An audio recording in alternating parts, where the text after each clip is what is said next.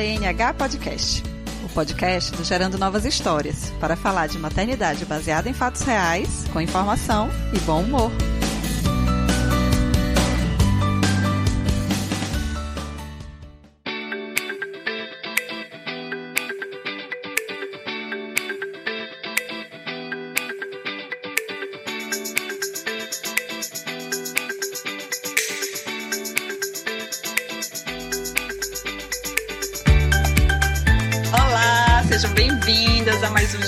Podcast.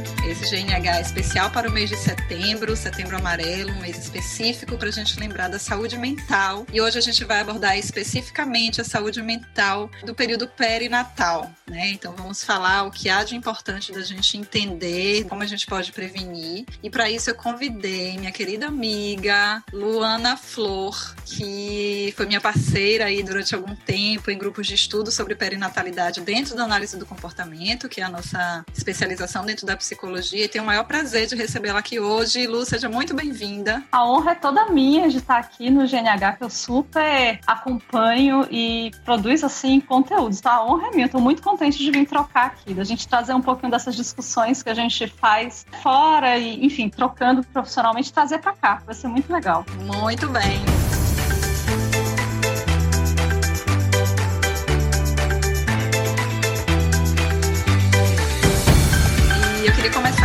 Você se apresentando. Queria que você falasse um pouco mais da sua formação, como é que você chegou aqui. Eu te conheci, você vinda de outra cidade, né? Você estava vindo de São Paulo e foi nessa área profissional e você me procurou justamente para já começar a entrar nesse mundo, né, de perinatalidade aqui em Salvador. Conta para quem não te conhece, como é que foi esse seu caminho? Pois bem, eu sou a Luana Flor, sou psicóloga comportamental, sou mestre pela USP e consegui terminar, apesar da pandemia que estamos vivendo, né? Finalizar minha especialização em psicologia e maternidade também. E de fato, né, eu vim de São Paulo, minha formação foi toda lá. E lá, junto com a maternidade, eu sou mãe de dois, de uma adolescente de 13 anos, o João, e da Beatriz, de 6. E junto com a maternidade foi me vindo várias questões de cuidado da mulher. Eu sempre via muitas preocupações com as crianças, com o impacto da maternidade nas crianças, mas era como se faltasse um olhar ali para essa mulher que está vivendo todo esse processo e todas essas ambiguidades e como isso é diferente do que nos dizem do que a gente acaba vivendo.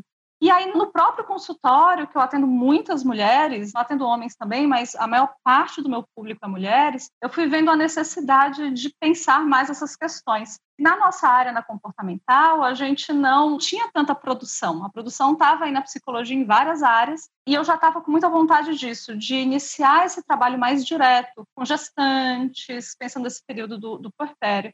E aí foi quando eu me mudei aqui para Salvador, porque na verdade minha família é toda daqui, então eu voltei para casa.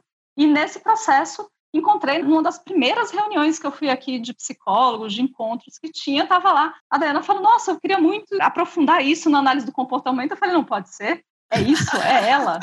É ela que eu estou procurando. Na mesma hora, estava lá você com Luna e tudo, que eu lembro, pequenininha. Era. E então, na mesma hora, assim, eu fui lá e disse: não, vamos se juntar, eu quero ter espaço para discutir, pensar mais essas coisas. E a partir daí, fui também para especialização e fui tocando mais fortemente toda a atuação muito focada nisso, no atendimento de mulheres e também de mulheres nessa relação com a maternidade, não só com o ter filho, mas com o precisar ter filho, será que precisa? Então, todas essas questões que permeiam aí. Perfeito. E por que, é que você acha, Lu, que é importante a gente falar de saúde mental nesse período de perinatalidade, já que a gente está agora no Setembro Amarelo, que é muito importante a gente ter esse espaço para tratar de saúde mental, né? A gente vive numa sociedade muito louca, a gente acaba perdendo o parâmetro do que é saúde, do que é que foge da normalidade. Então é importante a gente ter esse período para parar para pensar nisso, né? Para colocar luz sobre esses assuntos. E na perinatalidade, né? Como é que você vê essa importância da gente abordar esse tema?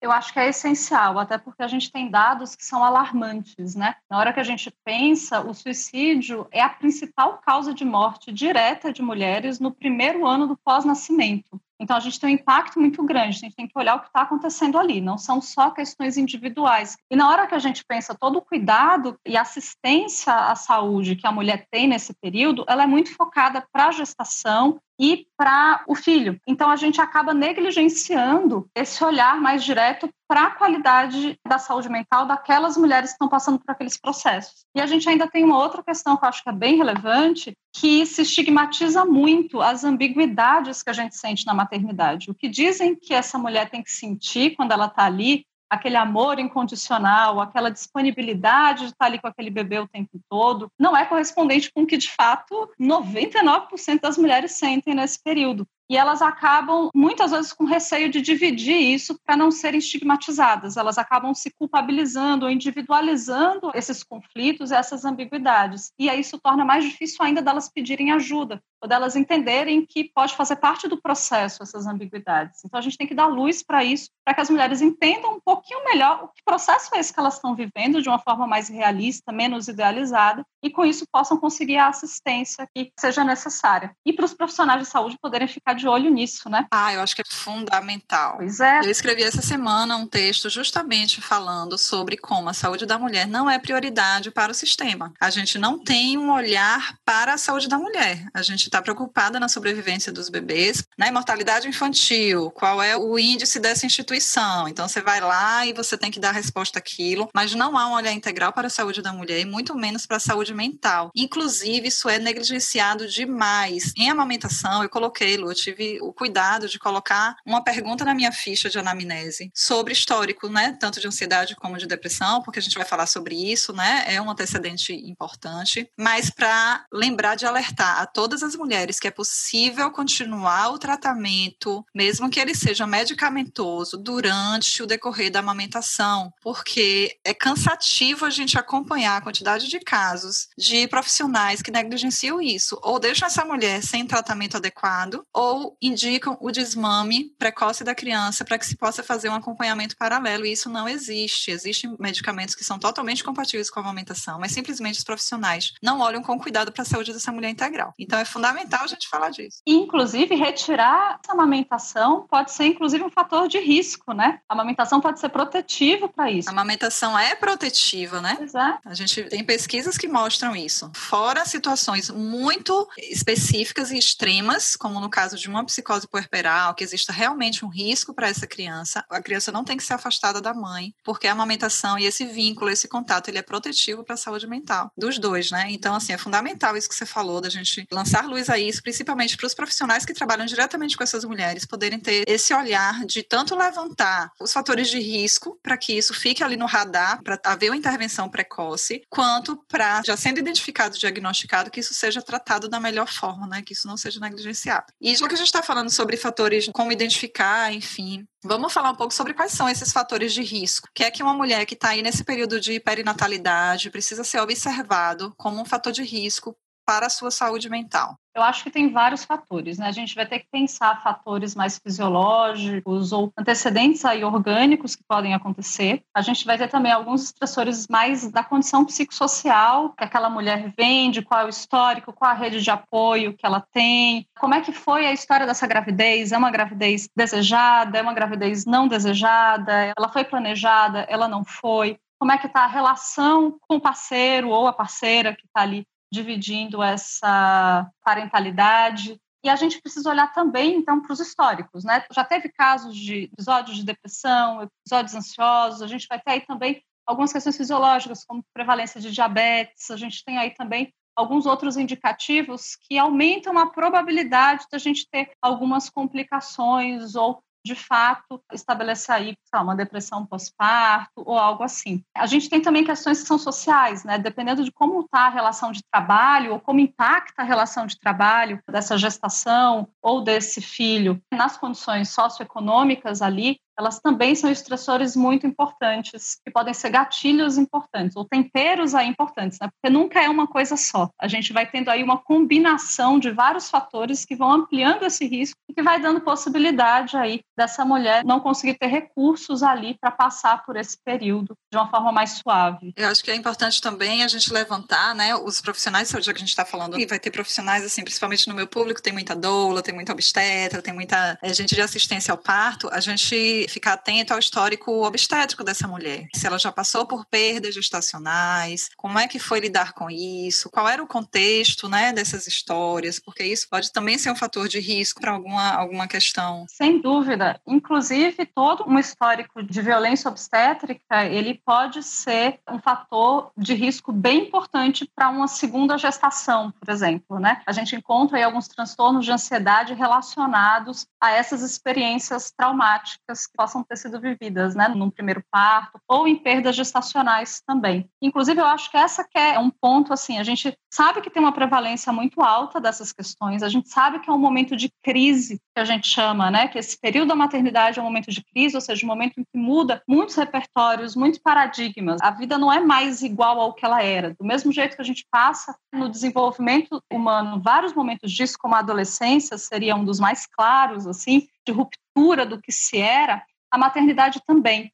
Então, esses profissionais que estão fazendo essa assistência, eles vão ver essas mulheres muitas vezes durante todo um pré-natal ginecológico, e durante depois todo o atendimento até pediátrico dessa criança. E é importante que esses profissionais consigam identificar alguns sinais para que eles possam encaminhar essa mulher. Tem muitos profissionais em contato com ela. O que, que acontece é que muitas vezes isso não é percebido, isso é passado assim em branco, não é dado a relevância que seria importante, né? E ela acaba então ou não recebendo assistência ou recebendo assistência quando a situação fica muito crítica, né? A gente não consegue nem parar para pensar de prevenção, né? Eu acho que são algumas coisas aí. Uma coisa é esse profissional nem saber identificar isso, não ter a preocupação, não investigar, não perguntar. A outra, ele identificar e não saber o que fazer com aquilo, Tipo, ah, eu acho que tem alguma coisa estranha aqui, tô achando essa mulher muito ansiosa, ou muito, enfim, com os comportamentos estranhos, mas não sei o que fazer, não sei para onde direcionar. E também essa questão do tabu, né, em relação às questões mentais. Tipo, ah, eu vou dizer para uma grávida que ela tem que procurar um serviço psiquiátrico, porque talvez ela precise de ajuda, sabe? Então, é ter também esse manejo de como direcionar isso, porque não basta você identificar. É importante identificar, é importante a gente quebrar esse tabu justamente para a gente prevenir. Se a gente identifica um fator de risco ali, você vai prevenir prevenir como? Identificando o contexto dessa mulher. Que contexto ela está inserida? Esse contexto vai facilitar ou vai dificultar com que ela não desenvolva alguma questão psicológica em relação a isso? Então, aí teria que entrar uma assistência social, aí teria que entrar uma referência de saúde mental mesmo, né? Com atendimento psiquiátrico que fosse, ou um CAPS que pudesse, né, fazer ali um atendimento e um direcionamento.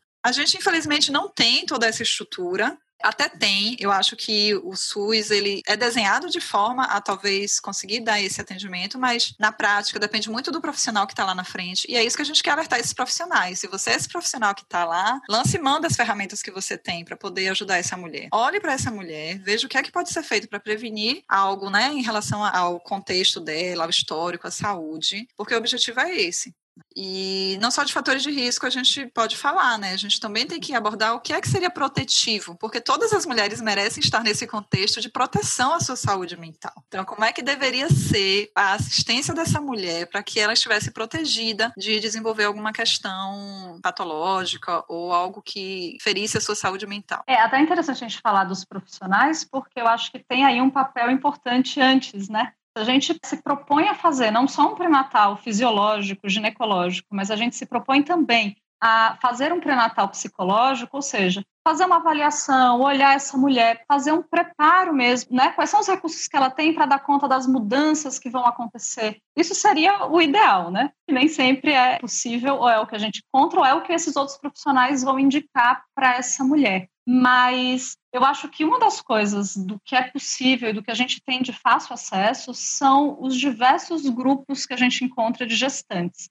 Eu acho que eles são espaços de troca e dessa mulher compreender um pouco melhor alguns processos do que ela está vivendo ali, que são muito importantes e que dão recursos e ferramentas para ela entender o que vai acontecer depois. Porque eu acho que um grande fator de risco emocional é essa mulher embarcar nessa gravidez achando que chegar lá na frente vai tudo vir. Porque, afinal de contas, seria um instinto materno, ou teria algo assim, ou vai ser tudo muito fácil, ou é que nem essas propagandas idealizadas, até mesmo na amamentação a gente vê muito isso, né? E aí ela não se está preparada para o cenário que vem. Isso não quer dizer demonizar de forma alguma essa maternidade no sentido de trazer só os elementos pesados e cansativos, mas é a gente entender que tem esse lado também, tem os dois lados aí, né? Vai ter essas privações, vão ter essas questões, e essa mulher ter possibilidade de avaliar como é que vai ser, como é que está a minha rede, como é que eu estou me preparando nesse sentido.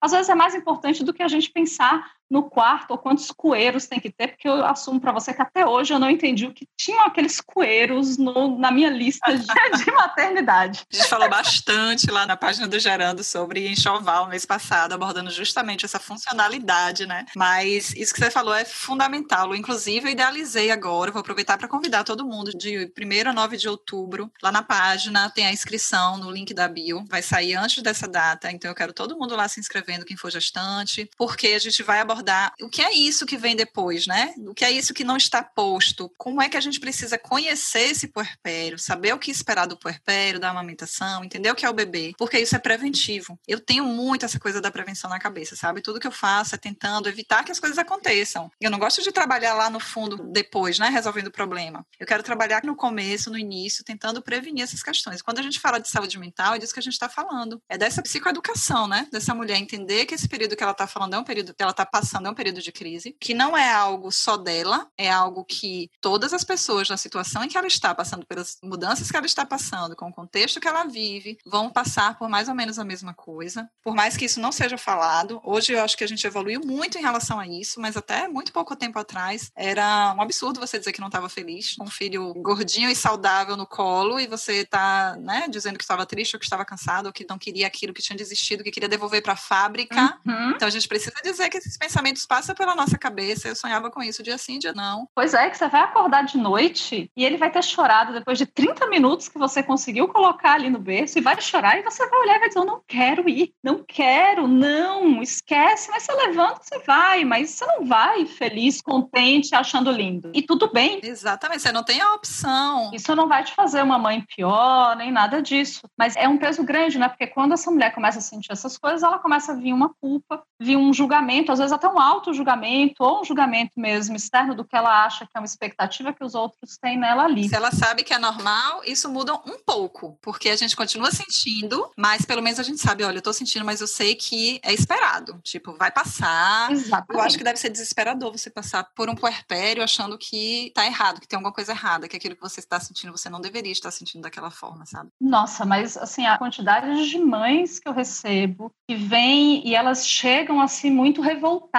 porque o que elas trazem é: não foi isso que me disseram que era maternidade. Eu topei, mas não era isso. E isso é muito intenso, porque isso não tem nada a ver com amar ou não amar os filhos. Elas amam os filhos, mas aquela condição que está ali posta é uma condição muito aversiva, é muito difícil para dar conta, e não era o que elas estavam preparadas para. E nesse sentido, eu acho que um outro fator protetivo muito importante é entender qual é a rede dessa mulher. É entender se ela vai ter aí a voz para ajudar nessa criança, como é a relação com o parceiro ou a parceira que estão ali, é alguém que vai, de fato, partilhar essa corresponsabilidade ou não? Então, conseguir analisar um pouco qual é a rede que essa mulher tem, que pode ser amigas, pode ser alguém da família, pessoas da família, pode ser o companheiro ou a companheira, isso é essencial. Isso ajuda muito. E aí a gente vem, né? Trazer esse parceiro ou parceira para dentro desse processo é algo que é bem importante. Falando assim, isso pode acontecer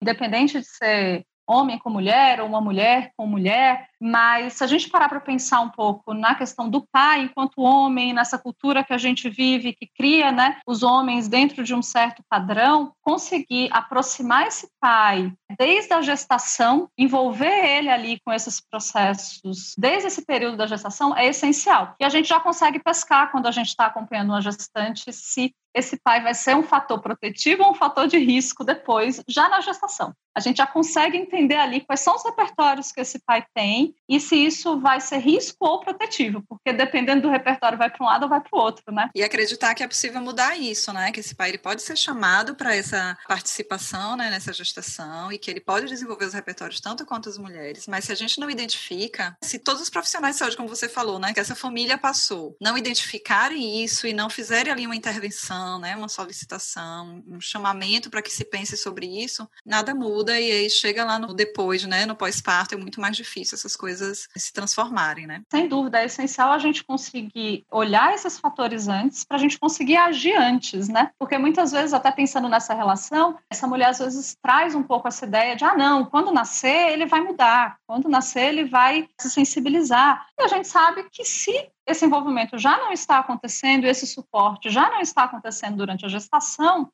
é bem menos provável que isso vá acontecer sem nenhum tipo de intervenção depois. Então, se a gente já saca isso, a gente tem possibilidade de já fazendo intervenções para conseguir puxar esse pai, o envolvimento desse companheiro nesse processo, né? Perfeito. E para fechar essa questão dos fatores protetivos, quero puxar a brasa aqui para o meu lado, que é a questão da amamentação. Né? A gente tem estudos, a gente tem comprovação de que a amamentação é um fator protetivo para a saúde mental dessa mulher, para a saúde mental do binômio, na verdade, né, dessa mulher ou dessa pessoa que amamenta, porque tem toda uma questão hormonal envolvida, tem toda uma questão de cultura mesmo, tem toda a questão do desejo dessa mulher. Então, tanto pode ser um fator de risco quando essa amamentação não ocorre do jeito que deveria ser no imaginário dessa mulher, do jeito que ela sonhou, do jeito que ela gostaria que fosse, se ela foi interrompida precocemente, se ela teve desafios que não foram superados ou que esses desafios mudaram o rumo da amamentação dela. Tudo isso pode ser um fator de risco para o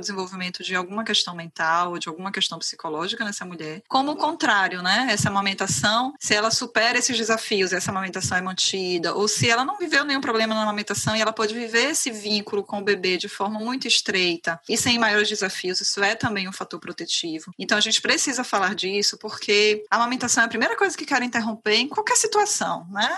Qualquer coisa, separa, a mulher está com depressão, tira o bebê porque ela está deprimida. Eu já tive que orientar uma mudança de acompanhamento psiquiátrico por conta disso, de você encaminhar essa mulher que está ali com um quadro de humor rebaixado, de várias questões ali, ela precisar de um suporte medicamentoso e a postura do médico ser não, então, ó, vou passar isso aqui, tira a amamentação, e você fala, não, não, não, a amamentação tem que ficar, ainda mais pensando em vários casos, o quanto até culturalmente, ritualisticamente, aquela amamentação ser mantida, não só fisiologicamente, mas para a história daquela mulher vai ser muito relevante, e vai ser uma perda muito grande essa interrupção abrupta dessa forma. Então, algumas vezes eu já tive até que sugerir, encaminhar para um outro profissional que pudesse ser mais amigo da amamentação e amigo das evidências, né? Porque se a gente olhar as evidências, é assim que a gente precisaria atuar e olhar, né? É um tabu muito grande, principalmente quando se fala de depressão pós-parto, né? De que a mulher tem que estar bem o tempo todo, porque senão o bebezinho vai sentir, né? O bebê vai sentir se você estiver triste, o bebê vai sentir se você está deprimida. Apenas não. Deixe os dois ali, eles vão se entender. Essa mulher está sendo humana, está lidando ali com todos os desafios que ela está tendo, mas se ela está disposta se ela está, não sei nem que palavra usar, mas isso vai depender só dessa mulher né? Esse cuidado com o bebê, se ela está ali ativa, se ela está funcional para esse cuidado, é ela não tem que ser separada desse bebê. De forma alguma. Se ela está conseguindo dar conta ali do que é o básico para manter aquele bebê ali dentro daquelas condições de higiene, alimentação, de cuidados básicos ali, tá ótimo. E é muito complicado porque vira um peso, porque ela começa então a entender que ela tá mal e que ela não pode estar tá mal porque ela vai fazer mal para o bebê. Isso muitas vezes acaba comprometendo o cuidado básico que ela tem com o bebê, porque ela deprime mais ainda, o humor rebaixa mais ainda, e aí ela vai perdendo a possibilidade mesmo, os recursos para continuar dando conta como ela estava dando conta ali de todas aquelas demandas principais. Ela só não consegue fazer aquilo achando uma graça em tudo e rindo e achando lindo e se derretendo ali. Só deixando claro que existem sim condições como uma psicose puerperal, por exemplo, que essa mulher num surto pode ser um risco físico para esse bebê. Então, nesses casos que tem uma prevalência baixíssima, assim, são muito poucos os casos em que essa mulher pode virar um risco para esse bebê. Aí sim está indicado uma separação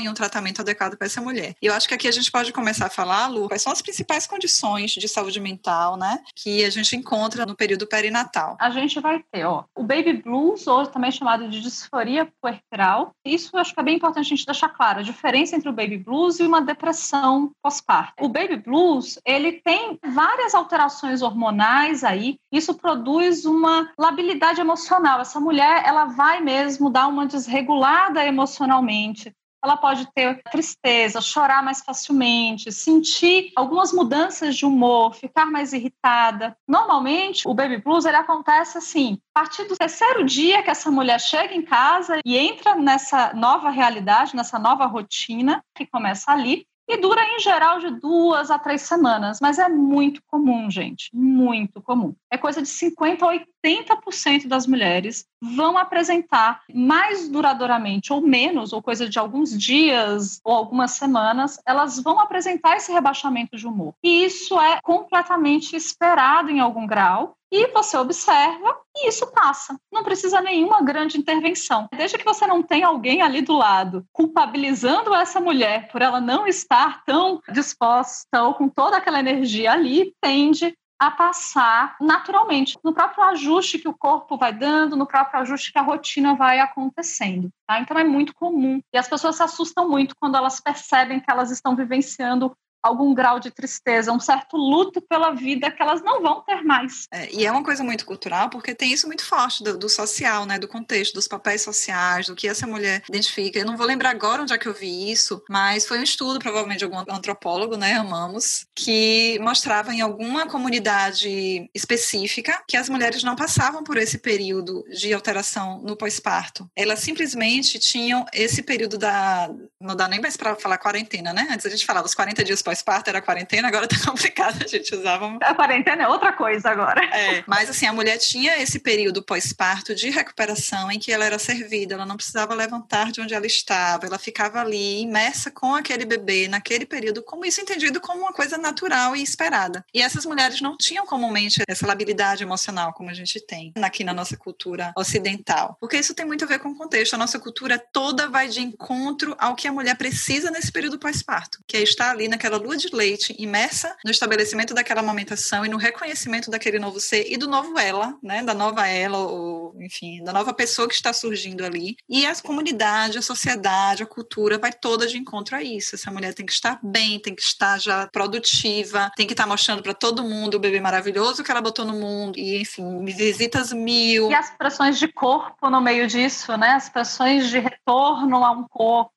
é? Nossa, demais. Você olha para aquela barriga mole, enorme, você acha que aquilo nunca mais vai voltar para o lugar e como isso é horrível na nossa sociedade. Então, assim, tem um fator cultural muito grande que a gente precisa estar tá sempre batendo para que a gente deixe de sofrer por conta disso, né? E é muito importante que a gente bata mesmo para poder dar novos modelos e novas perspectivas, né? Eu tenho um filho de 14 anos e eu lembro que talvez um marco que me fez me aproximar por completo de toda essa temática foi durante o meu porpé tinha um blog de duas mães que chamava Modern. Não sei se você chegou a conhecer isso. Depois virou uma série do GNT, virou isso. Na GNT, sim. Virou série na GNT. Elas tinham um blog disso. Foi tão importante poder encontrar ali descrições de que tudo bem num domingo você botar um filme e virar para o lado e cochilar mais um pouco e deixar a criança assistindo a TV ali um pouquinho enquanto você dorme mais um pouquinho e que isso era tudo bem. Isso não fazia o ser uma mãe pior. Então, eu acho que trazer esses elementos, eles são importantes para a gente poder ter outros modelos e entender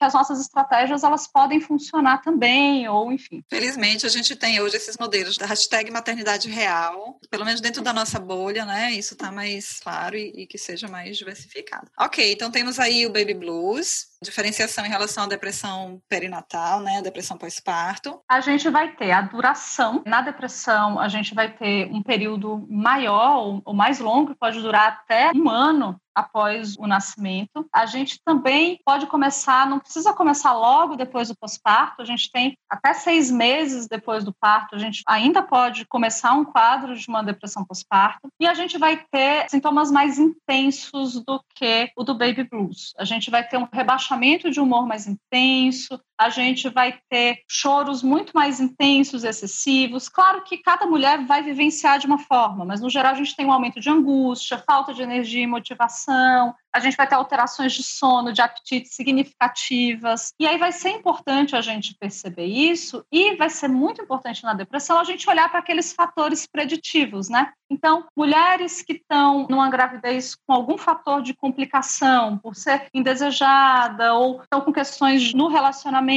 ou possuem outros diagnósticos psiquiátricos como bipolaridade, ou já vem com um quadro de depressão anterior, ou quadro de ansiedade anterior, questões financeiras e socioeconômicas são muito relevantes, a gente tem que ficar de olho para a gente avaliar quando é que esse humor rebaixado ele produz um comprometimento ali na qualidade de vida daquela mulher e na qualidade da assistência dela para aquela criança. Eu acho que é uma coisa muito clara que a gente consegue perceber essa diferença é no vínculo que essa mulher está conseguindo estabelecer com o bebê. No baby blues esse vínculo ele está mantido completamente. Ela está ali com a labilidade emocional, mas ela está responsiva. Na depressão essa mulher já não consegue responder né? Aquela mulher que está realmente com o humor tão rebaixado que ela não consegue ser responsiva à demanda desse bebê. Esse comprometimento do vínculo e do cuidado com o bebê é um fator importante de ser observado para diferenciar. E aí, no caso de uma depressão pós-parto, precisa de um tratamento sim. No baby blues a gente não intervém porque é algo natural e que vai ser ali no contexto, mas no caso da depressão é preciso sim uma intervenção, ou com terapia, ou até um medicamentosa, mesmo como eu falei, é possível a gente fazer o tratamento medicamentoso, psiquiátrico, com a manutenção da amamentação né, e garantindo a saúde mental dessa mulher, tanto na depressão quanto nos transtornos de ansiedade, né? A gente tem também uma prevalência alta, né?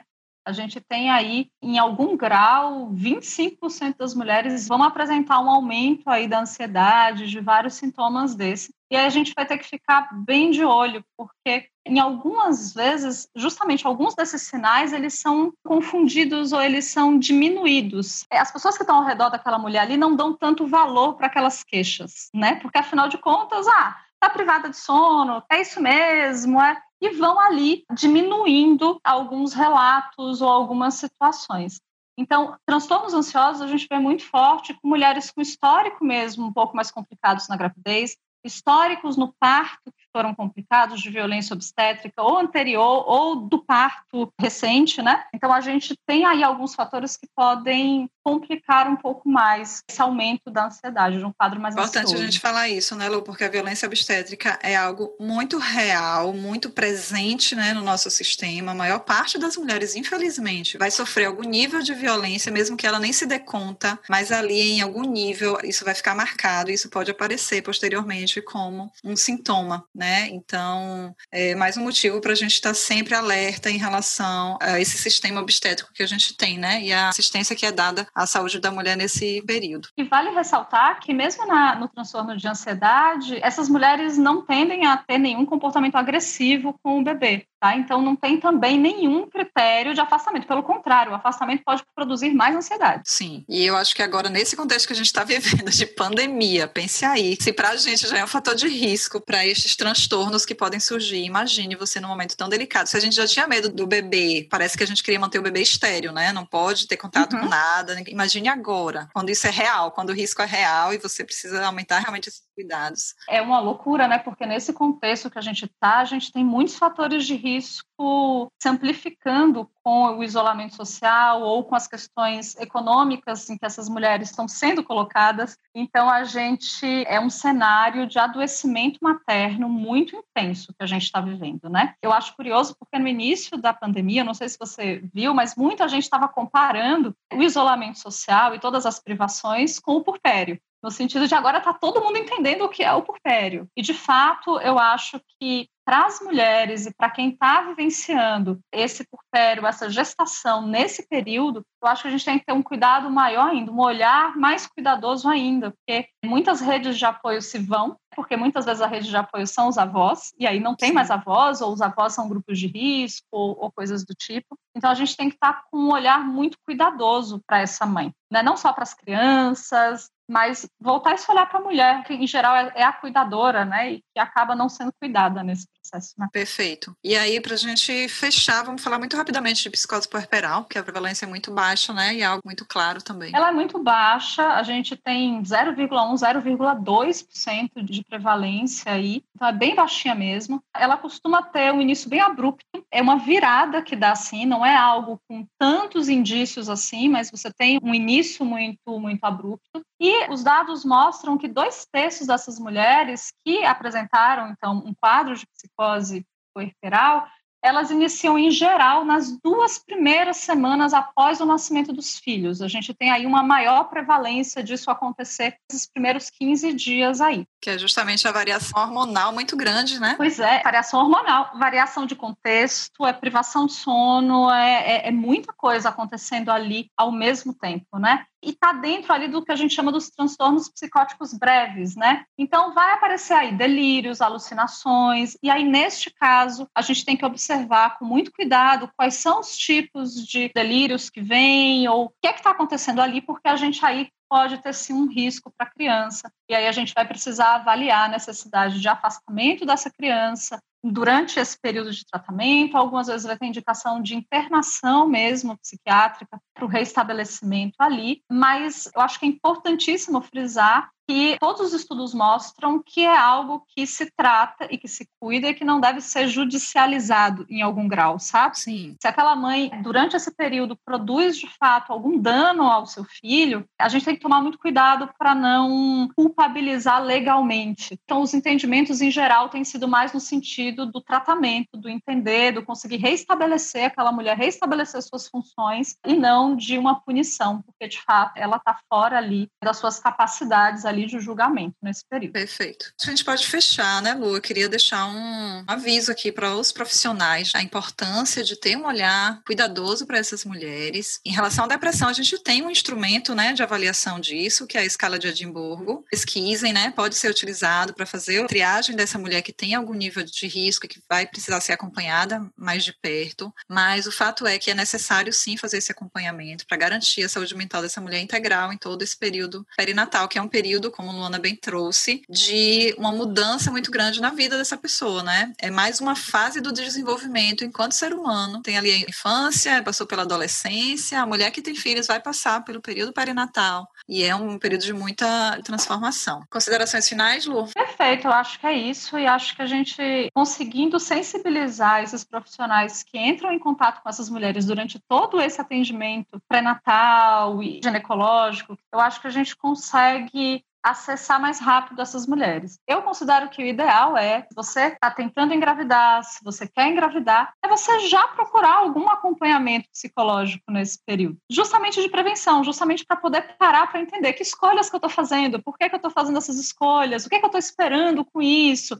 E aí um profissional que trabalhe, que tenha um olhar dentro disso, ele vai conseguir encaminhar individualmente essas questões que são também muito específicas né, de cada contexto, de cada mulher. Perfeito. Seria o pré-natal psicológico, né? O sonho mesmo é esse, né? É um pré-natal psicológico paralelo ao pré-natal obstétrico. Muito bom. Meu sonho é quando todos os ginecologistas e obstetras indiquem, ó, oh, você vem fazer isso aqui, mas você também vai fazer o pré-natal psicológico ali. Tem várias formas de trabalhar isso, né? E sabia que nos nos protocolos, se eu não me engano, no Ministério da Saúde daqui tem, mas nos protocolos de acompanhamento obstétrico de outros lugares, isso é tratado. Em cada consulta obstétrica, tratar não só das questões ginecológicas e da gestação em si, mas já antecipar as questões de amamentação e antecipar essas questões da vida da mulher, né, das transformações que ela vai passar, do que ela vai viver. Então, aquilo que eu falo, a ferramenta existe, né, a teoria existe, ali está bem estudada e bem posta, mas depende muito dos profissionais e a gente espera aqui estar tá falando com profissionais que vão, se não já tem, que vão passar ter esse olhar dessa forma para a saúde das mulheres. Então é isso, Lu, muito obrigada por ter vindo. Quero te agradecer demais e quero que você fale agora para as pessoas onde é que elas podem te encontrar, como é que elas podem fazer esse contato, se quiserem te conhecer melhor, ou tirar dúvidas, ou bater um papo sobre isso ou outros assuntos relacionados ao seu trabalho. Podem vir que eu sou super acessível, eu adoro bater papo.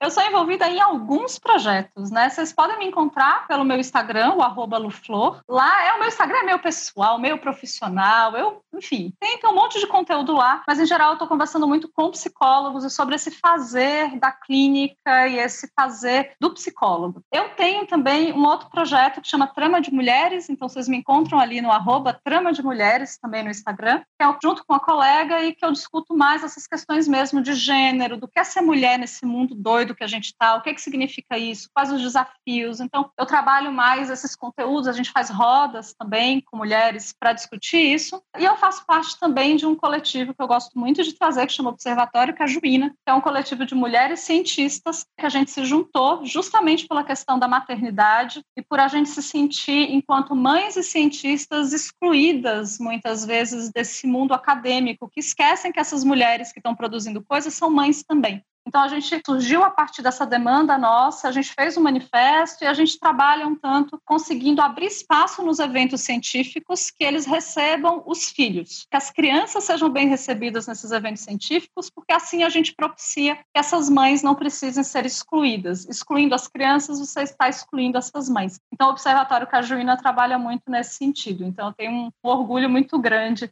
dessa ação, porque atinge, me atinge atinge todas as mulheres. Então vocês me encontram aí. Eu amo esse nome, gente, que coisa maravilhosa. Eu vou deixar todas essas arrobas lá no post do site e também na página lá do Instagram, quando a gente divulgar. Então, as pessoas é só clicar lá e procurar por você. E quero aproveitar para convidar todo mundo para assistir a série Iceberg, que eu vou fazer de 1 a 9 de outubro, mostrando justamente o que vem abaixo da superfície a importância da gente conhecer o que nos espera após o nascimento, para que a gente possa planejar e para que a gente possa se programar da melhor forma, justamente com todos esses fatores protetivos que a gente abordou aqui, evitando todos os fatores de risco. Então é fundamental a gente entender o que é o puerpério, a gente vai aprofundar isso que a gente falou aqui mais ou menos, a gente vai conversar muito sobre o que é a amamentação, a importância de se manter a amamentação e o que é mesmo um bebê, que a gente no nosso imaginário é só aquela coisinha fofa, limpinha no nosso colo, mas o que é esse bebê, né? Acho que a gente dizer que o bebê chora é uma coisa bem importante, porque isso não está posto no bebê idealizado, né? E o bebê real tem ali algumas características que a gente precisa já saber de antemão. Então é isso, por favor, quem quiser se inscrever, vai lá no Instagram Gerando Novas Histórias, clica no link da bio para entrar no grupo de avisos do WhatsApp e a gente se vê a partir do dia 1 de outubro.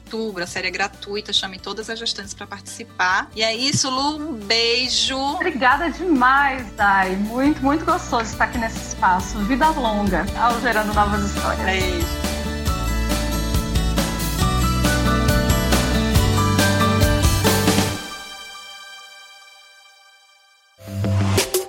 Edição Domênica Mendes. Arte final Senhor A.